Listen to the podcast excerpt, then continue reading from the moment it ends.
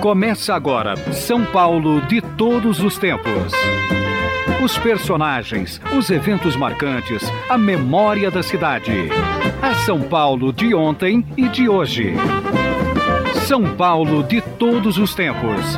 Um programa premiado com o colar do centenário pelo Instituto Histórico e Geográfico de São Paulo. Apresentação de Geraldo Nunes.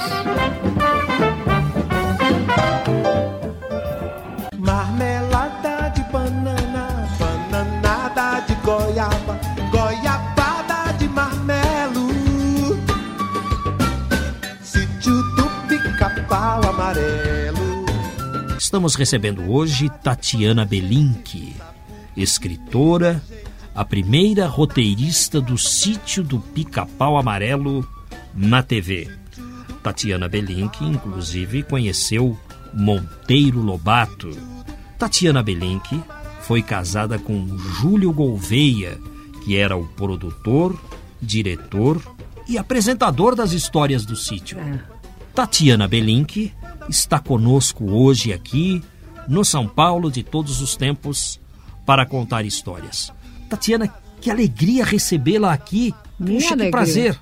Não é a primeira vez que estou lá na rádio, Não, não é a primeira vez. mas por causa da televisão é a primeira vez. Aqui no São Paulo de todos os tempos você já foi entrevistada num evento da Pro TV. Exatamente. Mas faltava eu trazê-la pessoalmente aqui. E hoje, para minha felicidade, você está aqui.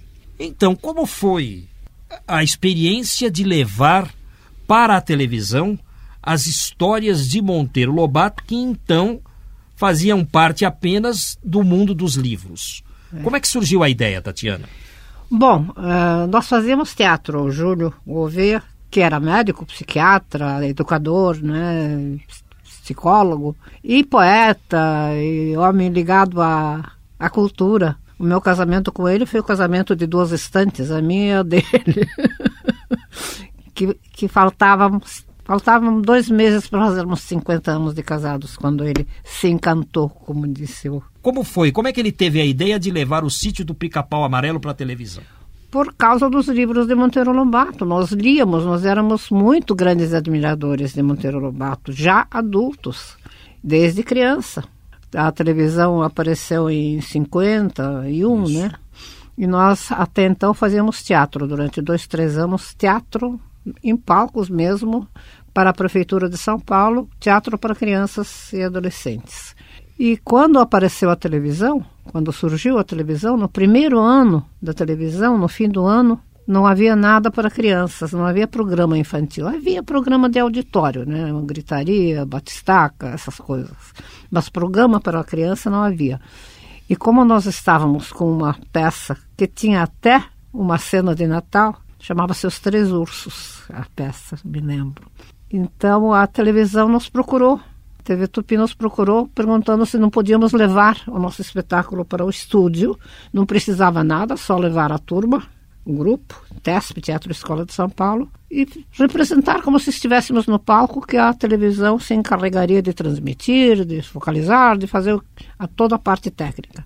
Então lá fomos nós, com o nosso grupinho não sabendo nem o que, que era a televisão, que coisa era essa, como é que funcionava. E no estúdio o pessoal representou como se estivesse no palco, foi transmitido, imediatamente choveram comentários e telefonemas, todo mundo pedindo mais para crianças e tal. Começou assim. Pouco depois nos pediram então um programa já semanal para ter uma coisa para criança toda semana. Começamos com uma coisa chamada Fábulas Animadas. Se nós temos um grupo de teatro, fábulas são textos pequenos, poucos personagens, dá para fazer um por semana. Isso durou dois meses, até menos. Aí a, a emissora pediu um programa brasileiro, porque fábulas são ah, francesas, uh, gregas, sei lá, de todas, inclusive brasileiras mas um programa só brasileiro. E aí eu disse, Monteiro Lobato, tem que ser Monteiro Lobato se alguém merece, se, e se o nosso público merece. E a gente nem sabia como é que se faz televisão, era uma novidade, éramos pioneiros mesmo. E pessoal que veio, que, que começou a televisão, era tudo gente da, da rádio, né? Sabiam falar, sabiam representar com a voz, com o corpo inteiro não, nós éramos de teatro, nós fazíamos teatro. Então, quem começou mesmo, quem escreveu a primeira, primeiros dois capítulos foi Júlio. A Pílula Falante e o, e o Casamento da Emília, que eram do nosso grupo de teatro. O pessoalzinho ensaiou e tal, e foi aquele sucesso. Aí vai ser toda semana, uma vez por semana. Então, aí o Júlio disse: Eu dirijo, eu apresento, eu produzo, mas quem escreve é você. Eu disse, mas eu nunca escrevi isso. Eu disse, pois começa. O caminho se faz andando, disse Antônio Machado, grande poeta espanhol. E lá fui eu, fazendo o caminho andando, aprendendo, fazendo e aprendendo. E, e aí foi você. Desse jeito, foi embora. E foi a, o sucesso. Ah, você transcreveu o, o, texto de Monteiro Lobato. Adaptei. Você adaptou o texto. Para uma coisa que eu disse: o que é televisão? É, é, é meio teatro, meio cinema é teatro, tem que ser representado, apresentado, e é transmitido, e é como cinema. Quem recebe em casa é como se fosse cinema. Tem eh, planos próximos e planos distantes, e closes, e, e superposições, e toda sorte de truques, muito poucos, muito menos do que agora, mas alguma coisa já havia. Três câmeras, não é? Mesa de som já dava para inventar coisas. E foi uma época heróica, porque nós tínhamos uma coragem, sabe, que eu chamaria até de disfarçatez, de, de ir metendo, vamos tentar. E funcionava e funcionava, e a gente inventava truques. Porque agora, mesa de truques faz qualquer coisa. Mas naquele, naquele tempo a gente tempo. tinha que ser inventiva, tinha que ter criatividade e coragem. É verdade. E fizemos. Tatiana Belink está contando histórias aqui para nós. Ela que foi a primeira roteirista do sítio do Pica-Pau Amarelo na televisão. Durou 12 anos. Só Sem na Tupi, né? Só na Tupi. Depois foi para Bandeirantes. Para Bandeirantes foi mais um ano e meio. Na Tupi era ao vivo, né? Era como se fosse teatro mesmo, transmitido. Agora na Bandeirantes já era gravado em videotape, eh, sem cor, preto e branco, mas já gravado.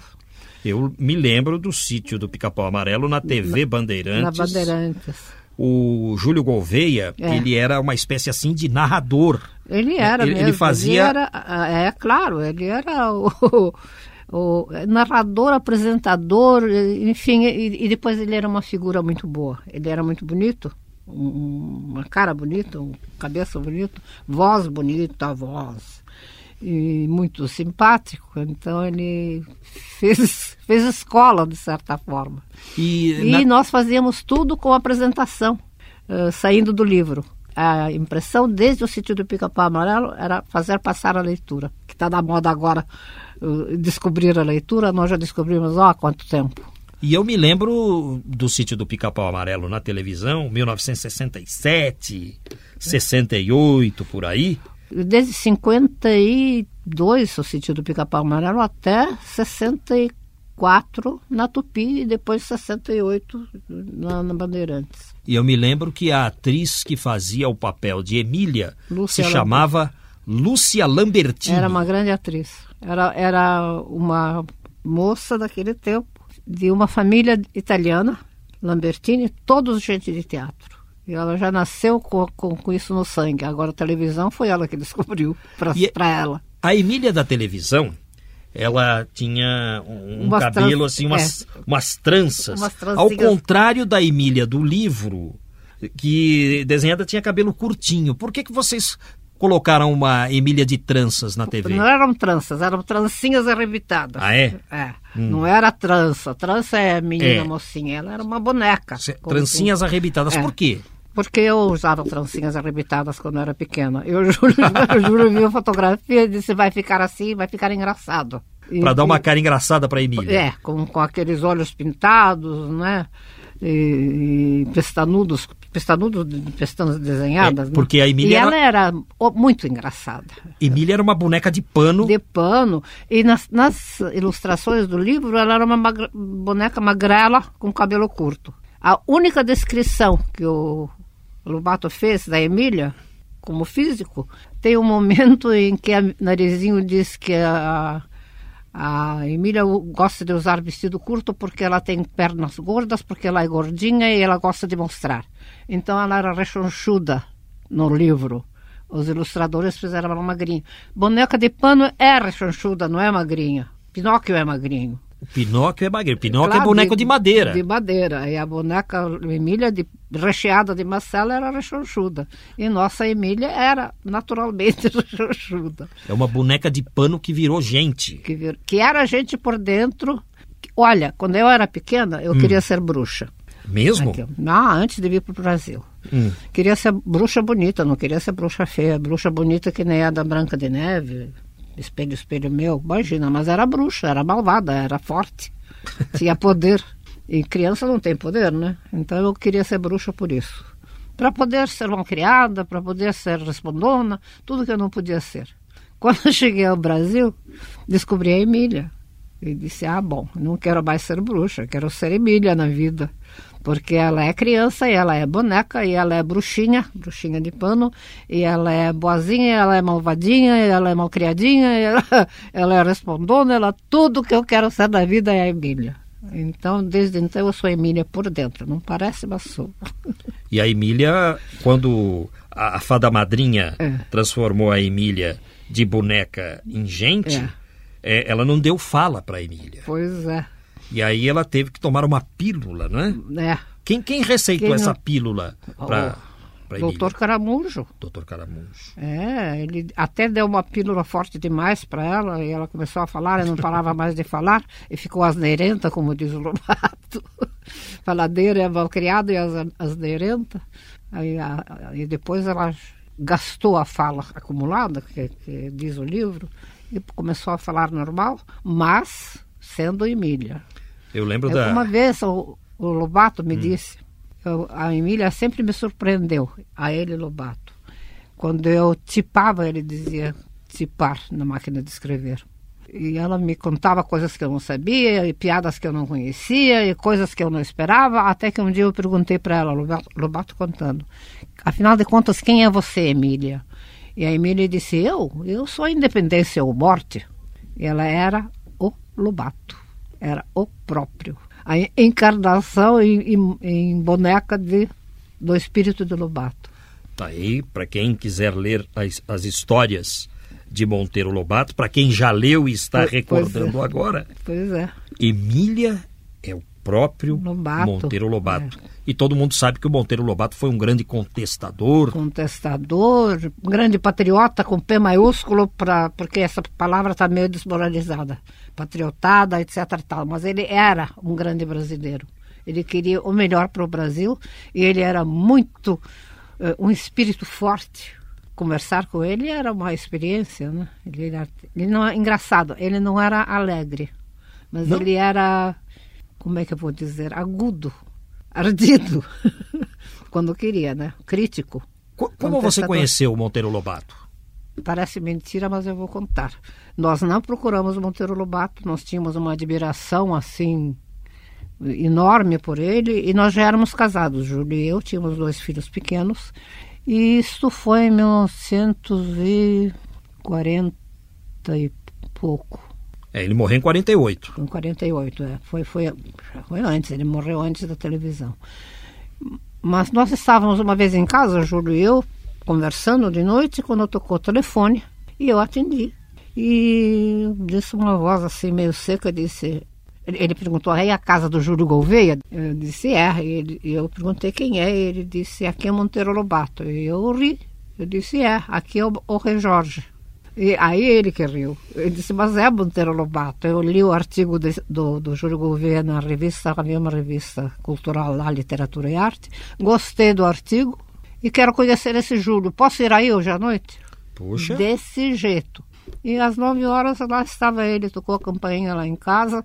O Júlio abriu a porta para ele, ele apontou o dedo para a cara do Júlio e disse: Da tua idade eu tinha a tua cara. Essa foi a primeira coisa que ele disse lá em casa. O Lobato ah, jovem era o mesmo tipo do Júlio, não era bem parecido, mas era, era o tipo de brasileiro com cara de português, sobrancelhas pretas, barba cerrada, meio lembrava. E aí ficamos conversando, conversando, conversando, e dali em diante já nos encontramos várias vezes. Tatiana Belink está conosco contando histórias. Caminhos de São Paulo, um passeio pela história das ruas e bairros da cidade com Geraldo Nunes. O ouvinte Luiz Sérgio da Vila Mariana pergunta se a rua Campos Vergueiro, na Lapa, homenageia a mesma pessoa que dá nome à Rua Vergueiro. Não. Na Lapa, o homenageado é Luiz Pereira Campos Vergueiro, antigo deputado estadual e conselheiro do SESI, falecido em 1953. Já a Rua Vergueiro, que começa na Liberdade e vai até o Sacomã, homenageia o senador Nicolau de Campos Vergueiro, figura influente do Primeiro Império. O mesmo senador Vergueiro, entretanto, é também nome de rua em Santo Amaro. Vamos ao intervalo. São Paulo de todos os tempos. Uma viagem ao coração da cidade grande.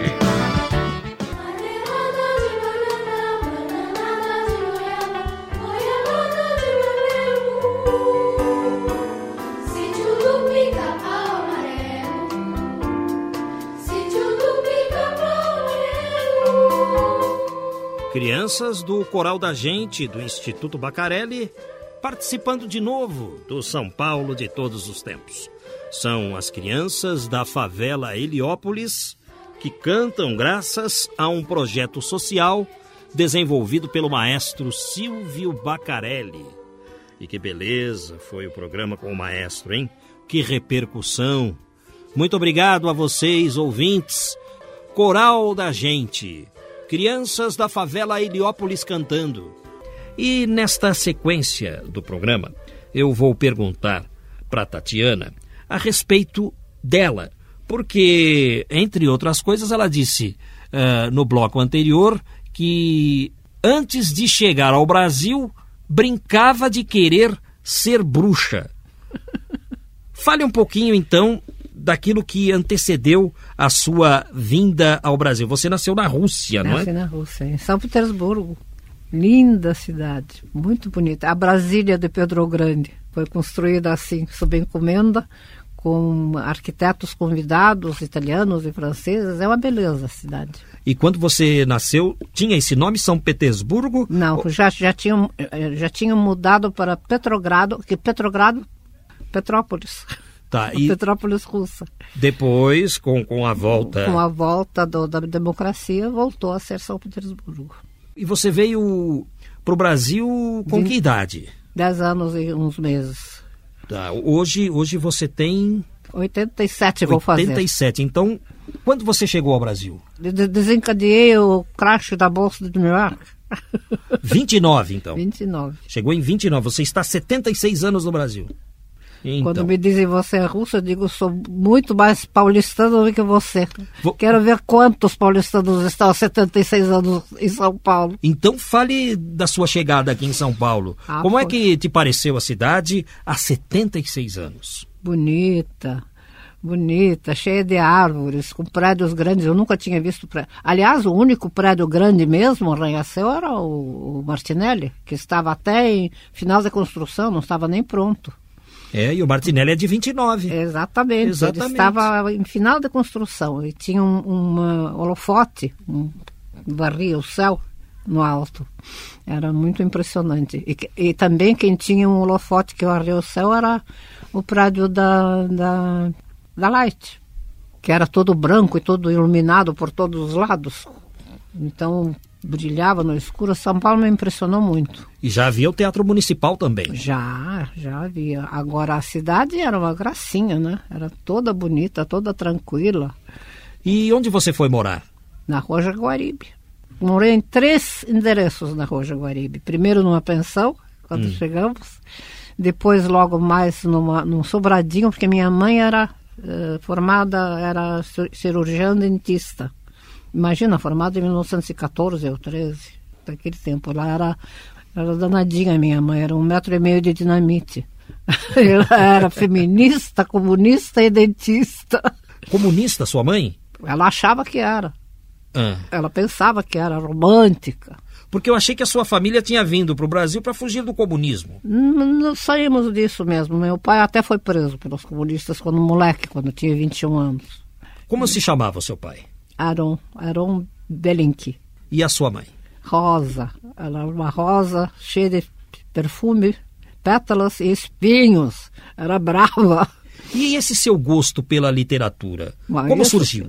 Com eles? Mamei no, no leite da minha mãe, na voz do meu pai, meus avós. Eu nunca vi avô nem avó sem um livro na mão, imagina. Nossos programas na televisão todos saíam do livro, começavam com o livro.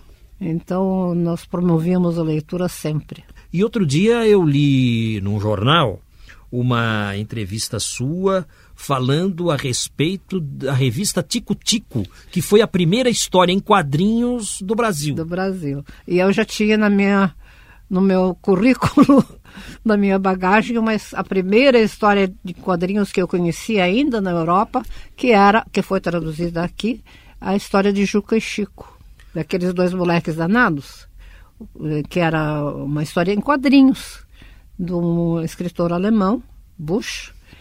Bush, que nome, hein? Ó. e foi traduzida aqui por, por Olavo Bilac até, em versos. E, e da revista Tico Tico, o que você se lembra? Você se lembra dos personagens? Muito, muito. Eu lia, lia para os meus irmãos menores do que eu. Então tinha uns perso- tinha o Chiquinho, né, com franjinha, um menininho danadinho, né, levadinho. Tinha o, o molequinho negro, Benjamin. Benjamin. É, e Benjamin era meu irmão menor também. e tinha um, um cachorrinho chamado Jagunço, né? E tinha uns personagens muito engraçados, Faustina e Zé Macaco. His- Histórias em quadrinhos mesmo. E muito divertidos. É, muito boa revista, ela, muito boa. Ela durou muito tempo. Eu acho que até gente como Milor Fernandes né, mamaram no, no, no, Tico Tico. O, o pessoal se inspirou Muito. na revista Tico Tico, que foi a primeira, Foi a primeira brasileira mesmo. primeira brasileira. Já deve ter aí o seu centenário ah, revista. tem. Por aí, é por, por isso que estão falando nela, né? É. É de 1905. Isso. Tico Tico. Então. E você já pegou edições já, Já, avançadas já da adiantadas, Tico pois Tico. é. Que durou muitos Também anos. na Rua Jaguaribe já fiquei conhecendo histórias em quadrinhos estrangeiras, já americanas. Eh, muito bonitas, muito bem desenhadas. Flash Gordon, Mandrake, esses aí, Príncipe Valente. Nunca me atrapalhou a história em quadrinhos, nunca me tirou do- dos livros. Tinha lugar para tudo. História em quadrinho até acrescenta, né? Claro, quando é boa, quando é de boa qualidade. Quando me perguntam, você prefere isso, prefere aquilo? Eu prefiro aquilo que é bom, de boa qualidade, qualquer gênero, qualquer coisa. Desde que seja boa, É, isso de aí. qualidade. E, e você estudou em quais escolas aqui em São Paulo? Porque você chegou com 10 anos. Dez anos e poucos meses. É, a primeira escola foi uma escola alemã, que eu odiei, porque já tinha um cheiro de nazismo lá, não sei, de fascismo. Batiam nos meninos, batiam, batiam na cara. Chamavam o menino na, na frente da classe e dava duas bolachas. Ah, não tem dó. E meu irmão, menor do que eu, tinha oito anos. E isso foi no primeiro trimestre que estávamos lá. Ele, na- na- no recreio, veio falar comigo, chorando, dizendo que a professora bateu nele. Disse, como bateu? Ele disse, bateu porque eu escrevi com lápis em vez de tinta, sei lá. Me chamou na frente e me bateu no rosto. Ele chorava, ele tinha oito anos. Eu disse, abraça meu irmão, é a última vez que nós pisamos aqui. Última vez, amanhã a gente não volta. Não vamos embora hoje porque precisa pegar nossa mala com os livros. Mas cheguei em casa, falei para meus pais e disse: Eu não volto lá. E eles disseram: Mas não volta mesmo. Isso onde já se viu? Já se viu? Já se viu? Já se viu aqui em São Paulo. Coisa E aí, depois disso, fomos para a escola americana Mackenzie. Que ficava na esquina da Ipiranga com a São João. Não. Não? Não. Na, Ficava onde? E, Itambé. Já era lá, já então. era lá, era, Ah. era agregada lá no Céu Mackenzie, escola americana. E lá foi, foi o paraíso depois disso. Foi uma maravilha, porque é democrática, porque é moderna, porque é, eh, classes mistas também, né? Muito bom. Foi, eu passei, passei seis, sete anos da minha vida no Mackenzie. Meu irmão menor entrou no Jardim da Infância e saiu engenheiro no Mackenzie. Então foi muito bom. A escola era risonha e franca. Tatiana Belink, e como foi que você conheceu Júlio Gouveia, que, entre outras coisas, foi o produtor, o diretor e o primeiro roteirista do sítio do Pica-Pau Amarelo na TV? era eu. A roteirista era você, mas, mas ele fez dois roteiros antes, não Ele fez? fez uma experiência que não foi nem na, na, na Tupi, foi na TV Paulista. Antes da Tupi, foi uma experiência. Mas depois disso fui eu. Então, e como é que você conheceu o Júlio Gouveia? Eu conheci o Júlio num, num- num casamento. No casamento de uma vizinha. Na rua Itacolomi, tinha um, uma um casarão lá onde eles moravam, um palacete, que tá, ainda está lá. Até polícia já esteve homiziada lá na rua Itacolomi. E foi um casamentão, né? Gente rica. Nós não éramos, nós éramos imigrantes. Então, eh, foi uma festança. E depois da cerimônia, na, na, na, na casa, no, palacete, um jantarzão. Com uma mesa assim, de, se, se não tinha quatro metros de comprido, era pouco. Com toalha até o chão, vergando de tanta comilança importante. E muita gente. Estava lá um amigo meu da MacMed, que era uma competição anual, né? Poliesportiva entre Mackenzie e Medicina. Puxa, então eu conheci muito. Eu conheci muitos ah, estudantes de medicina por causa da dessa MacMed. E esse Alexandre, Alexandre Zione até, ele se chamava. Era irmão do, do que foi bispo depois. E da, da Zione, que foi jornalista. Ainda é, né?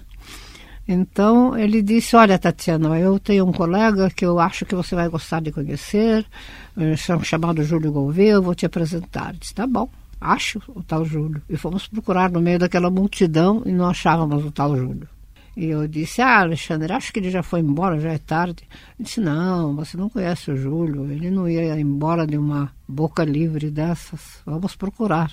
Acho que eu sei onde procurar. E aí ele começou a levantar a toalha de mesa, espiar embaixo da mesa, espiou um metro, espiou dois metros, e de repente lá estava o Júlio, sentado embaixo da mesa, de pernas cruzadas, com uma garrafa de champanhe, uma taça ao lado dele, e uma travessa de ovos remulade, como ele dizia que ele gostava muito. Muito na dele, muito sossegado e muito já alto, muito já cheio de champanhe e alegria. E aí ele botou a cabeça para fora e o Alexandre disse: Olha, Júlio, essa aqui é a Tatiana, minha amiga, e esse é o Júlio, meu colega. E o Júlio olhou bem para mim, como cada zoião pestanudo, sobrancelhas pretas e covinho no queixo, cara linda, mas bem bebida já. Olhou bem para mim e disse com uma voz pastosa: Tatiana, quer casar comigo? E Puxa, te pedi um casamento na hora. De cara, tão bêbado ele estava. e eu disse, vamos, vamos casar, vamos achar o padre, o rabino, vamos casar. Bom, para encurtar a história, cinco meses depois estávamos casados. Cinco meses só? Só cinco. E olha que nos primeiros mês, mês e meio eu nem, nem ouvi mais. Eu encontrei com ele na, na Praça Patriarca. Eu, eu estava esperando ônibus com uma amiga, porque eu estava trabalhando, eu tinha um emprego na, na rua São Bento. São Bento? Boa Vista, por ali, por ali. Eu estava esperando o ônibus. E do outro lado da praça apareceu o tal Júlio Gouveia. Eu disse para minha colega: Olha, ah, Margarita, aquele rapaz lá é o tal que me pediu em casamento embaixo da mesa. Acho que nem vai me reconhecer. Mas reconheceu. Atravessou, atravessou, atravessou. E disse: Como vai, Tatiana, com o vozeirão e tal, Margarita? Olhou para o relógio e disse: Está na hora da matinê, eu convido. Meninas, vamos para o cinema. Aí eu, muito moleca, eu disse: Eu não vou interesse para o cinema. Eu disse, ô, Margarita, ô, ô, Margarita, vamos tirar cara ou coroa quem vai com o Júlio para o cinema. Júlio, você tem uma, uma moeda? Ele tinha. Adivinha se não foi eu que ganhei. A Margarita tomou ônibus e eu fui para o cinema. E foi, começou assim. E aí vocês começaram a namorar. Bom, imagina. Eu nem sei que fita eu vi naquele dia. Sei, era uma fita da Shirley Temple, mas o que era não me lembro. E assim começou. E essa afinidade toda foi porque ele tinha um gosto pela literatura também? Ah, com certeza. Ele era poeta. Veja você, daquela noite, daquele dia, eu levantei de manhã para ir para o meu emprego, para o meu trabalho. E eis que na, no terraço, embaixo da minha janela, estava um, um raminho de flores bonitinho com um bilhete. com um poema, um acróstico, sabe lá o que é isso, com o meu nome? É. Trazes no peito um sonho de ventura, amável sonho que te embala a vida, tornando-a suave menos mal sofrida. Irmão do teu sequioso de ternura, arde outro sonho dentro do meu peito. Não te parece assim, bela medida, amarmos-nos os dois num só proveito? Cantada à primeira vista. Puxa, você decorou o acróstico. Ué, é acróstico, nome. para quem não sabe, É- é, é uma palavra- é uma, po- uma poesia. Explica. É uma poesia escrita eh, com a primeira, primeira letra de cada estrofe, a primeira letra da palavra ou do nome. Ele escreveu Tatiana, É, na Em vertical. vertical, como um, um poema perfeito. um né? poema em cada É, um, um poema. letra que É. compõe o nome dela. É. Júlio Gouveia, É, o resiste? seu JG do sítio do Pica-Pau Amarelo, ó, lá daquele tempo que eu era criança. Valdir Paiano já era adulto, É. nosso técnico de som nesse tempo. Viva São Paulo! O jornalista Flávio Tiné recorda os programas de auditório. Em 1956, quando servia a aeronáutica no campo de Marte, eu deixava o quartel nos fins de semana para frequentar o auditório da Rádio Nacional na Rua das Palmeiras, onde ouvia os grandes cantores da época, como Orlando Silva, Calbi Peixoto e Ângela Maria, entre outros.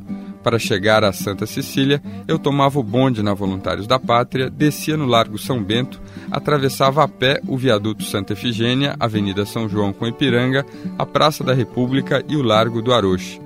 Usava as prerrogativas de soldado para não pagar o bonde nem o ingresso ao auditório e atuava como segurança, ajudando a formar o cordão de isolamento para facilitar o acesso das autoridades e artistas, desde que pudesse vê-los de pertinho. Viva São Paulo recordando suas peripécias na cidade. Participe pelo site. Agora, um intervalo. Estamos apresentando São Paulo de todos os tempos. Os personagens e eventos de São Paulo de ontem e de hoje.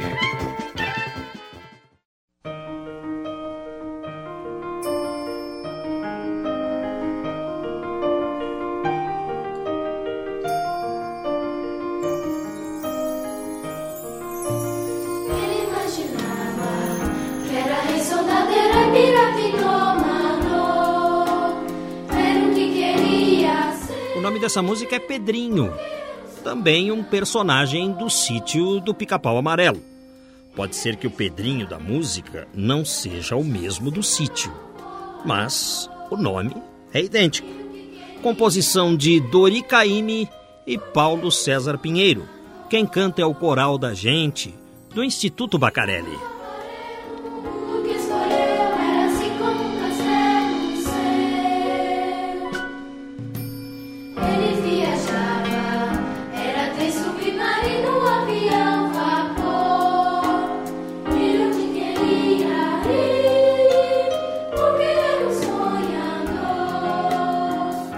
Aqui no São Paulo de Todos os Tempos, estamos conversando com Tatiana Belinque, que foi roteirista do sítio do Pica-Pau Amarelo e mora na cidade de São Paulo há 76 anos.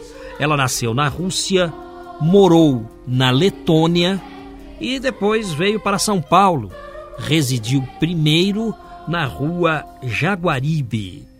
A Tatiana Belinque sabe falar russo, letão, alemão e, claro, português E também. depois, e depois inglês, e depois francês, e depois. Eu sou tradutora de várias línguas. Você é poliglota. Eu- pode dizer, mais ou menos. Meu pai era poliglota mesmo. Já era. Quando ele, na viagem para o Brasil, três semanas de navio, com um dicionário e um livro na mão, ele desceu do navio falando português. Tamanha prática e tamanho talento e coragem também. E essa pouca vergonha com língua eu tenho também. Ô, ô, Tatiana, a gente tem tanta dificuldade de aprender uma língua estrangeira. Como é que você aprendeu tantas? E- explica o segredo pra gente. Porque diz que tem uma manha, né? Diz que tem um Não, jeitinho que a pessoa. É, que- Não, quem não. aprende mais de como, uma já. Como, como qualquer outra coisa, há uma, uma um ingrediente assim de, de, vamos dizer, talento. Mas atenção e, e ler, e falar, e ouvir. Minha mãe, por exemplo, Não tinha esse, esse jeitão. Ela aprendeu português, as duras penas, e chamava o morcego de Mórcico, e essa de Queiroz Deca, mas lia essa de Queiroz, né? Só que não falava como meu pai. Meu pai falava de tudo, e eu e meus irmãos com essa facilidade. Então, o segredo, mais criança tira de letra, né? Se estiver no meio de gente que fala uma língua, vai falar, vai pegar. Eu aprendi o português rapidamente. né? E olha que era até escrita era diferente, porque o russo é alfabeto cirílico, o alemão era gótico, e o letão era latino mesmo. Na rua Jaguaribe, de tanto falar com o moleque e brigar com eles, aprendi rapidinho. E na escola, então, foi embora. E hoje você mora em que bairro? Hoje, É. Pacaembu, há 50 anos na mesma casa. 50 anos. Quando fomos morar lá, tinha sapo na rua, coruja no quintal. Puxa. E esse seu gosto pela literatura infantil, em escrever para as crianças? Como é que Porque eu surgiu? gosto de criança. E eu sou criança por dentro. Eu sou Emília. E o meu irmão menor, 10 anos mais novo do que eu, foi meu primeiro filho, meu primeiro aluno. Fui irmã dele, sabe como é? Minha Irmã? mãe. É, porque minha mãe era dentista, ela trabalhava das sete da manhã até as sete da noite. Também cozinhava, também cantava. Mas quem ficava com o irmãozinho era eu, né? E aprendi muito com ele. E na escola, e com meu outro irmão no meio, né? Primos e Aí- primas e crianças em volta. É, Aí você já começou a entender como é que criança pensa. Exatamente, como é que funciona. Como é que o bichinho funciona. E, e você fez da criança, vamos dizer assim, o, o- seu Ah. público, né? Ah, aconteceu, né? As coisas me aconteceram. Eu, eu nem procurei, elas aconteciam. Como o Júlio me aconteceu, como o Monteiro Lobato me aconteceu, como escrever para livro também me aconteceu. De repente, uma editora me procurou por causa da, da televisão, porque eu tinha quatro programas que eu escrevia. Era sítio, era era minisséries, romances em capítulos e era Teatro da Juventude, que era um teatrão aos domingos, né? Teatro grande de uma hora e meia. Aliás, eu desencadeei uma epidemia de Tatianas em São Paulo e ninguém nem conhecia esse nome e de repente começaram a pipocar Tatianas por aí, porque aparecia esse nome esquisito na televisão várias vezes por semana, em programa muito popular. Pois é, e hoje Tatiana é um nome É um comum. nome a tal ponto que eu- outro dia eu assinei, eu assinei um cheque num, cedo numa loja e a moça disse Tatiana, uma senhora da sua idade com um nome tão moderno e dizia pois é eu comecei eu que comecei isso comecei Tatiana Belink, quantos livros você já escreveu? Pois é, eu estava começando a dizer. Quando eu era pequena, livro meu tinha 200 páginas, 250 páginas, 10, 12 histórias, um romance, uma novela. Agora aqui eu trouxe alguns. Certo, você trouxe. Três, quatro páginas escritas são um livro. Está entre duas capas e é um livro. Agora, desse jeito, até eu, viu? Mas, mas você perdeu a conta de quanto você escreveu? então? 140, 130. isso? Nós estamos em 20 anos, né? É, Desastreliques. É, É- é um limerick. Limerick é um, é um tipo de versinho em inglês que eu adaptei para português e, e é, é de brincadeiras, né? De- de- Editora José Olímpio. Temos Ah, aqui um eu. outro. Um caldeirão de poemas. esse da Companhia das Letrinhas, né? Isso. Também. Olha, tem uma ilustração para cada página. Eles Isso. capricharam nesse livro. Estou vendo, é uma ilustração E são e, e são de ilustradores poemas. diferentes. Cada, cada página é outro ilustrador. Eles capricharam mesmo. Isso. E, e está bonito o livro. Tem um outro aqui. É, desses das minhas brincadeiras, porque eu, di- dizem para mim, você trabalha muito? Eu disse, eu não trabalho muito, eu brinco muito. Eu faço isso como a Emília, brincando. E agora? É, É, o nome do livro é uma pergunta, é, né? então é tudo e agora. Você vê como é que isso funciona? São pequenas rimas, né? É, é tudo rimado, criança gosta. A jararaca espirrou e apanhou catapora. E, agora? pois é, o livro todo é assim, de brincar com ainda. A lesma corre demais, mas nunca chega na hora. E agora? Crianças gostam, viu? Parece música dos Titãs, hein? A cuca caiu no alçapão e não consegue ir-se embora. E agora? Eu tenho muitos livros assim de brincar. E as crianças gostam, as professoras gostam, porque é fácil também, né? Tatiana Belink, a, a cabeça da criança mudou? Não, Não mudou? não. Criança é criança, nasce pelada, careca, banguela, analfabeta. E- Criança é criança. Agora, ela, ela vai se transformando, vai crescendo à medida que se é exposta a uma porção de coisas. E eu acho que livro, a criança deve ser exposta ao livro. O livro deve ser exposto à criança. Deve se levar a criança, a criança, eu nem gosto dessa palavra, as crianças, à livraria, à biblioteca, à bienal. Os pais me perguntam muitas vezes, eu mando meu filho ler, ele não lê, o que, que eu faço? Eu pergunto, e você lê? Ele vê você lendo? Criança imita, criança faz o que vê. E além do que, se ela vir uma caixa de bombons na mesa fechada, ela vai abrir. Se ela vir um livro fechado, ela vai abrir também. E vai olhar o que tem dentro. Vai acabar se interessando, que criança é inteligente e curiosa. Quer dizer, criança do seu tempo de menina fazia assim, E criança do meu tempo fazia, fazia assim, e as de hoje fazem fazem assim. É, é dar chance. Não, não enchê-lo de, de, de barulho.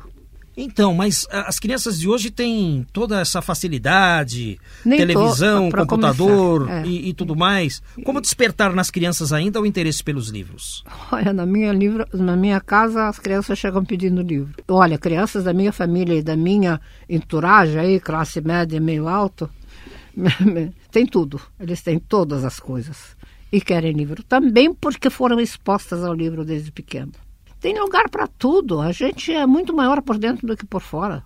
E, e você faz palestras para as Faço crianças? muito, muito, muito. Não passa semana sem palestra. E, qual a linguagem? O que, que você usa para Português. chamar a atenção? Mas o que Eu conto histórias, eu, eu, eu sou engraçada, eu sou meio palhaça. Não palhaça, palhaça. Aliás, eu respeito muito palhaço, respeito muito, acho que muito difícil e muito importante. Sem dúvida. Ser engraçado é muito mais difícil do que ser dramático e trágico e tal. Mas eu sou alegre. Conto histórias como eu, como eu sinto e como eu escrevo, brincando. E as crianças gostam. E elas fazem perguntas, são muito espertas. Nunca subestime criança. São muito inteligentes. Alguma criança já te fez uma pergunta que você não soube responder? Olha, eu digo o seguinte: quando faz criança faz pergunta, você tem que se- se- sem puxar o- o- a arma, você já atira rápido. Tem que responder rápido, se souber responder. Mas também tem que responder rápido se não souber. Dizer rapidamente, não sei. Gaguejar é que não pode. Por quê? Ficar procurando. Aí ela. Ah, claro, ela, Ela percebe que, claro. Mas fazem perguntas muito engraçadas, muito inteligentes, e às vezes cada saia justa que eu vou te contar. Uma menininha de nove anos um dia levantou na classe e disse: Você é a favor do aborto? Nove anos, um catatauzinho. A professora faltou desmaiar, né? E, e você? O que, que você respondeu? Aí eu disse, eu sou a favor de anticoncepcionais. Falei uma palavra difícil, agora ela vai me perguntar o que, que é. Não perguntou. Disse obrigado, sentou. Ficou na dela. Ficou na dela e aceitou. E na mesma turma, era uma turma danadinha. Era de um bairro, não era nem de escola granfina. Um menininho moreninho levantou e disse, você é racista? E eu disse, e você olhou bem para mim? Eu tenho orelhas compridas, eu zurro. Só gente muito burra é racista. Se deu por satisfeito. Agora, muitas vezes eu digo, não sei. Eu, eu sei muitas coisas, mas eu- mais coisas eu não sei do que sei. Você responde na lata também. Ah, tem que ser, ou da lata não sei. Tem que ser Tatiana. honesto. Tatiana Belink, você que foi roteirista do sítio do Pica-Pau Amarelo lá nos idos da TV Tupi, com a Lúcia Lambertini. É, Com uma porção de gente boa. O, o- menino Pedrinho, já não lembro mais do nome da atriz que fazia o papel de narizinho. Tá vendo? Edith Cherry. É, nem de tudo eu lembro. Né? Edith Cherry é a avó agora. Eu lembro do Everton de Castro fazendo o Visconde de Sabugosa na Bandeirantes. Na Bandeirantes, é. Isso ele eu foi lembro. o segundo Visconde. Ele é muito bom Visconde. Ele Muito foi. bom ator. Ele é muito bom ator. Como é que você vê o sítio do Pica-Pau Amarelo na televisão agora? Eu não vejo. Então, há restrições. Vejo pouco. E não é mais Monteiro Lobato. Não São é. os per- personagens mais ou menos, e as histórias inventadas, algumas melhores, outras menos melhores, mas Monteiro Lobato não é mais. Só os personagens são os mesmos, as histórias e são também não são tão mesmos assim. Pois é, eu, eu lembro de. Se a menina que faz a, a Emília é uma gracinha de menina, mas é uma gracinha de menina brincando de Emília, não é Emília. É a Lúcia era a própria, era o Monteiro Lobato. Em todo caso, é um bom programa, melhor do que muitos outros. Mas eu sou meio, meio suspeita, conhecendo Monteiro Lobato Você pessoalmente. recomenda Monteiro Lobato para as crianças de hoje? Ou seja, os pais devem Claro. recomendar Monteiro Lobato para os Claro, filhos? claro. Ah, Só que quando ele, ele escreveu para crianças, ele diri- se dirigia a uma criançada de 7, 8, 9 anos. Ah, E agora os de 7, 8, 9 anos não entendem português. Precisa dar para os maiorzinhos. Porque o português do Lobato era mais, mais rico, né? É, eu já li Monteiro Lobato quando eu tinha 10, É, 12. pois é, agora maiorzinhos. Mas ah, quem lê, lê e gosta, porque ah, tem muita graça. E os melhores escritores que escrevem para crianças hoje são todos filhos de Lobato, são todos eh, herdeiros de Lobato. Aprenderam com ele. Reinações de Narizinho É, foi o primeiro livro. é, é- é um livro interessante. Muito, É a imaginação da menina, não é? claro, claro. Mas eh, é tão vívido aquilo que eles todos criaram vidas. Eles existem, esses personagens. A menina imaginava a boneca falando. É, mas isso não, não- ela imaginava, você imagina que ela imaginava, mas nas histórias a coisa acontecia mesmo. Lá podia acontecer tudo. Era um mundo encantado. É que na primeira parte do livro É, mas termina sabe que- dizendo que tudo não passava de um sonho. Mas não, não falam mais isso. Foi cortado isso? Não, não é sonho coisa nenhuma. É tudo verdade. Tudo verdade É. que Verdade aconteceu com a verdadeira. Narizinho. Com a Narizinho. Tivemos que representar na televisão, naquele tempo ao vivo, uma cena do, do Reino das Águas Claras, que a Narizinho... Isso que eu ia perguntar, professor Caramujo, É, tu- tudo isso. Príncipe Escamado. Pois é. Naquele tempo da televisão a lenha, era uma televisão sem tantos recursos, não tinha mesmo. E nós precisando mostrar a Narizinho no, no Reino das Águas Claras, com o Príncipe Peixinho, com dentro d'água, né? em- embaixo do rio.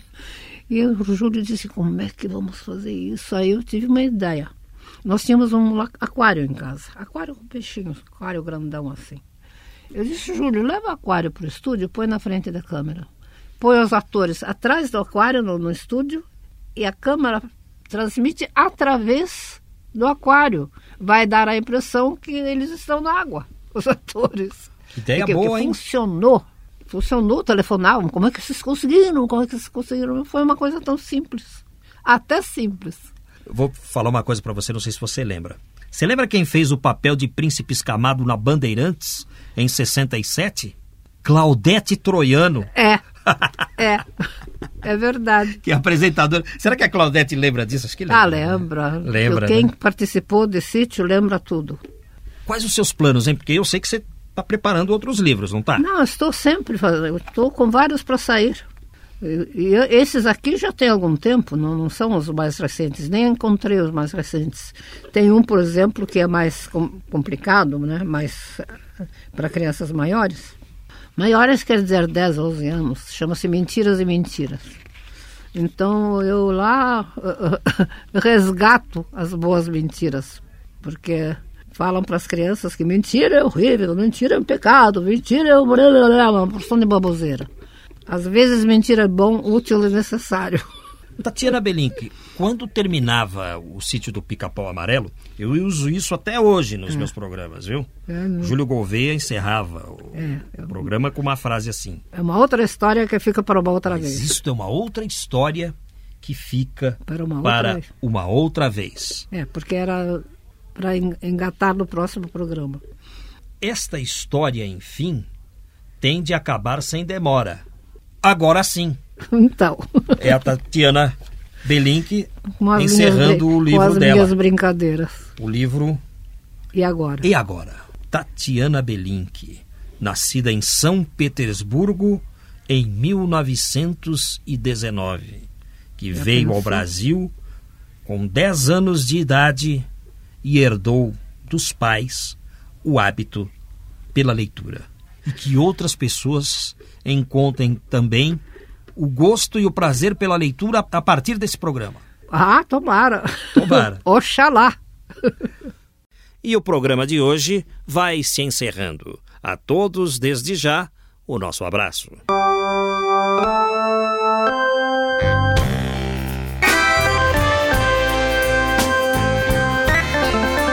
Trabalhos técnicos e mixagens de Antônio Silva, o Toninho Cuca. A apresentação é deste amigo que vos fala, Geraldo Nunes, com o apoio de produção de Valéria Rambaldi. Sendo assim, até lá!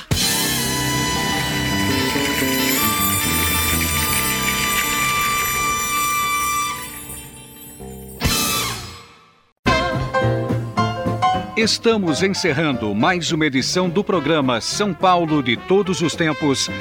Os personagens, os eventos marcantes, a memória da cidade. A São Paulo de ontem e de hoje. São Paulo de Todos os Tempos.